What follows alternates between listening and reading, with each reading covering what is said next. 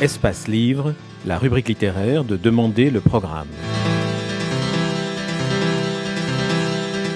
Espace Livre, les rencontres d'Edmond Morel. Rencontre avec Randall, deuxième et dernière partie. Ces premiers couples de personnages interrogent ce qu'est le rêve. Finalement, ils explorent, ils, essaient d'aller jusqu'au bout du, rêve d'une certaine manière. D'une manière, mais il y a, ils ont aussi un, un côté très inconscient. Ils ne savent pas vraiment. Ils, ils, ils, ils- font un voyage un peu rocambolesque, ils bonk, bonk. Ils, vont d'un rêve à l'autre. Ils traversent, ils traversent des portes, effectivement, mais ils ne sont pas vraiment conscients de ce qu'ils sont en train de faire.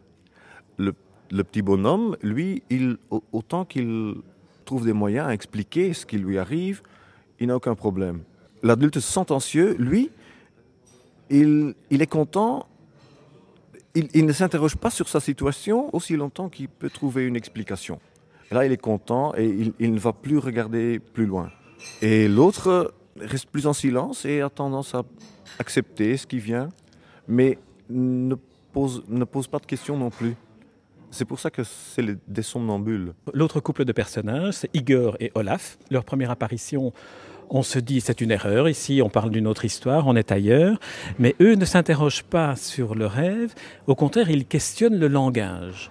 Alors, il y a des scènes absolument euh, hystériques où ils se trouvent dans la position du métalangage, du pré-langage, et puis ils essayent d'interpréter et de donner des noms aux images qui évoquent les nuages, et ils se trouvent tout le temps en contradiction l'un avec l'autre, mais ça les fait progresser. Mais ils ne trouvent jamais finalement ce qu'est le langage. Alors, je, je parle de manière fort compliquée, mais en fait c'est très drôle cette situation-là.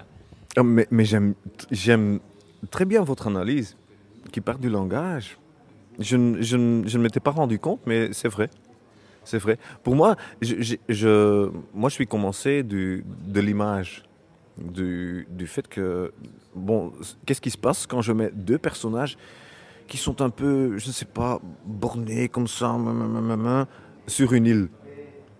C'est des amis, mais ils sont sur cette île depuis des années, des, des siècles peut-être.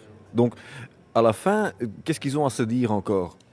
Et, et, et l'un, euh, Igor ou Olaf, Je ne sais pas qui s'appelle comment, donc ça c'est. Ils ne s'appellent jamais l'un l'autre, donc on ne sait pas qui, qui est Igor, qui est Olaf. il y a un moment où, où bon, mais moi non plus. Bon, disons, disons Igor, Igor, il se pose des questions. Il voudrait bien en parler avec l'autre, et l'autre lui, il fait toujours du sabotage. À un moment donné, il, il lui dit Ne parlons qu'avec des verbes. Et alors, celui qui sabote tout lui dit Eh bien, d'accord, je vais commencer boulanger. Et alors là, on est, on est dans l'absurde total parce qu'il il lui sabote vraiment son, euh, son approximation du langage. Il la casse tout de suite parce que le langage est tellement ambigu aussi. Oui, et, mais, l'idée de, de- d'essayer de parler qu'avec des verbes est très belle aussi. Parce que ça, euh, pour moi, j'ai, fait ce chapitre, je vais raconter une petite anecdote. Je pars avec ma famille, on, part à la mer, je sais pas. Une, journée un peu stressante comme ça, et, les petites filles, blablabla, allez, vite, vite, vite. euh, et, je suis, et, et mets ma, ma, ma fille dans la voiture, et au moment où je fais ça, euh, son bonnet tombe.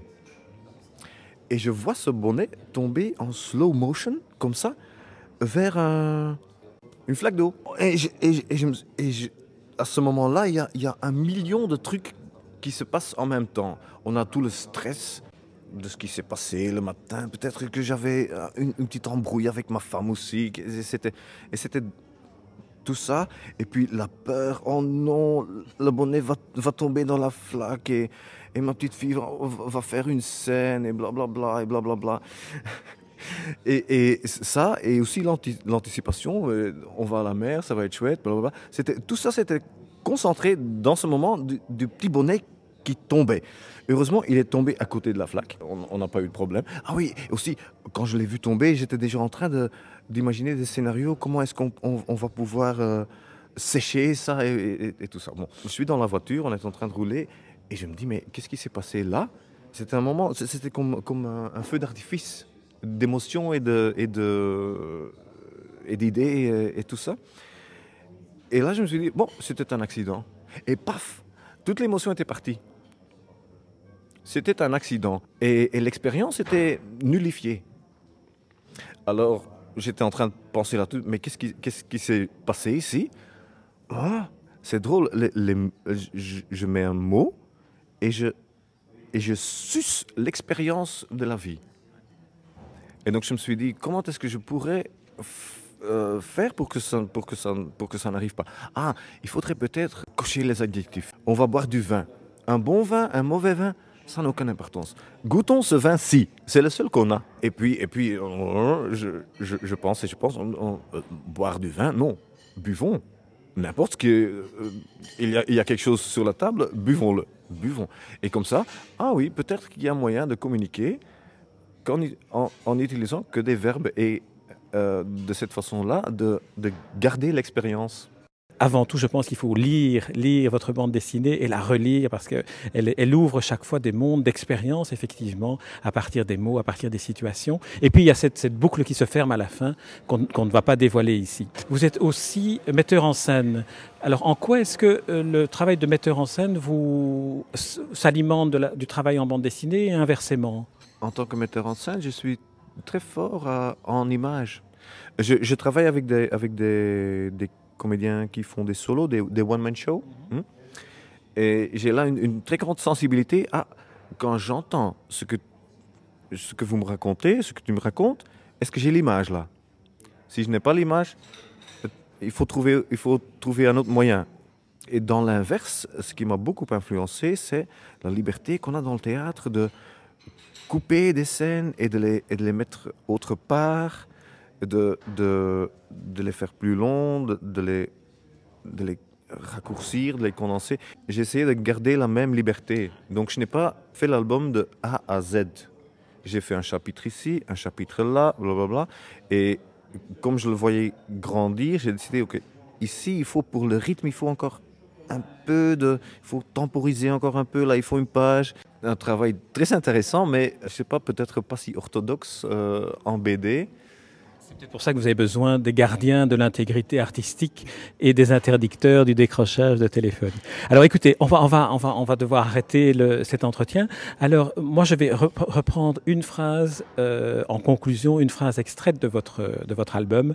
C'est, je ne sais plus lequel des deux personnages dit à l'autre, imagine un peu si tout ce à quoi on peut penser existait, le bordel que ce serait. Alors là, c'est une phrase magnifique. Est-ce qu'on pourrait dire que euh, cette phrase veut dire que le seul moyen de faire exister la pensée, c'est l'art Wow, quelle question Vous ne devez pas répondre. Cette phrase-là vient, vient d'une idée que j'ai, une idée qui est, ce n'est pas une conviction, mais c'est une idée que je me, que je m'adopte. Et c'est que je- moi, je ne peux rien créer ou rien imaginer qui n'existe pas déjà. Et c'est très drôle, ça- me stimule pour, euh, pour, euh, pour créer des choses qui, qui, sont très, qui sont décalées de la réalité et en pensant, tiens, si je peux, si je peux dessiner ça, ça veut dire que ça existe. Et ça devient un, un petit jeu comme ça. Ça existe Oui, oui, bien sûr, maintenant que je l'ai dessiné, ça existe certainement. Ah, merci en tout cas, Randall Cassard. Je, rappelle le titre de votre livre, de votre album publié aux éditions Casterman. Il s'appelle Les Somnambules, en flamand Slap Koppen. Et c'est un vrai petit chef-d'œuvre qui a d'ailleurs déjà été primé. Et vous faites partie des invités du Festival de bande dessinée d'Angoulême, où la Flandre est invitée d'honneur. Merci beaucoup, Randall Cassard. Merci beaucoup. Un grand plaisir.